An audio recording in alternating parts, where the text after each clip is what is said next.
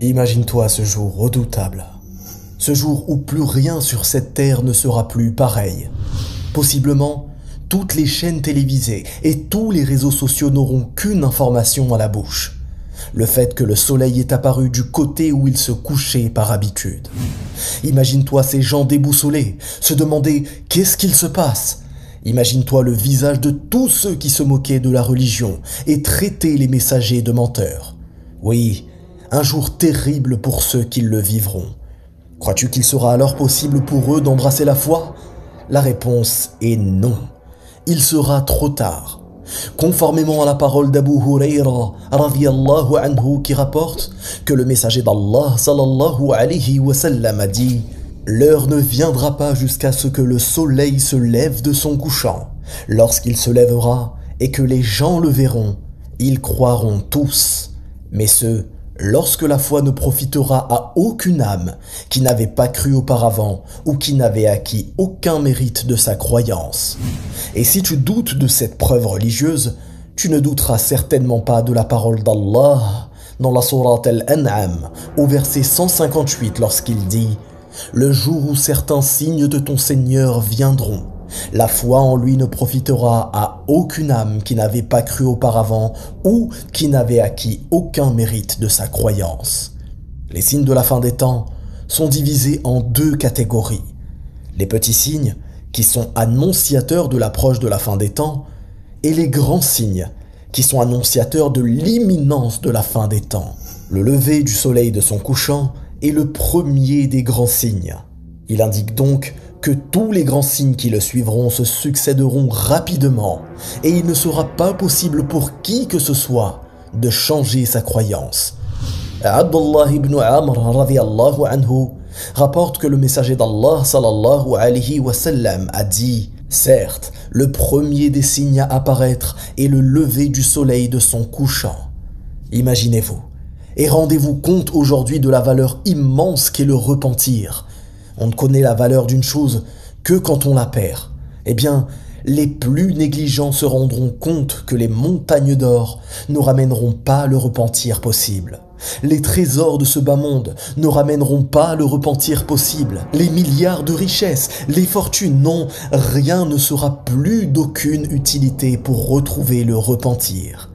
Imagine-toi, dès demain, dès ce soir ou même dès maintenant, ne plus pouvoir te repentir. Imagine-toi qu'après ce signe immense d'Allah, tu ne pourras plus te convertir et embrasser la religion de la vérité.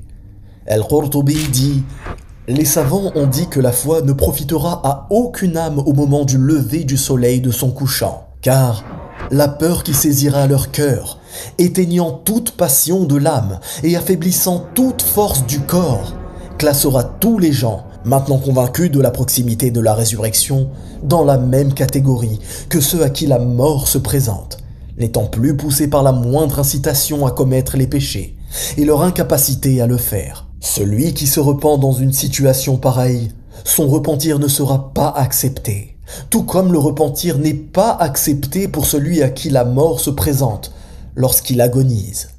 Et c'est justement ce qu'Allah dit dans le Coran dans le verset que nous avons précédemment vu, lorsqu'il dit dans la sourate Al-An'am Le jour où certains signes de ton Seigneur viendront, la foi en lui ne profitera à aucune âme qui n'avait pas cru auparavant ou qui n'avait acquis aucun mérite de sa croyance.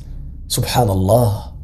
Comment peut-on négliger le repentir et le retour aux valeurs saines alors que nous voyons autour de nous le chaos se répandre?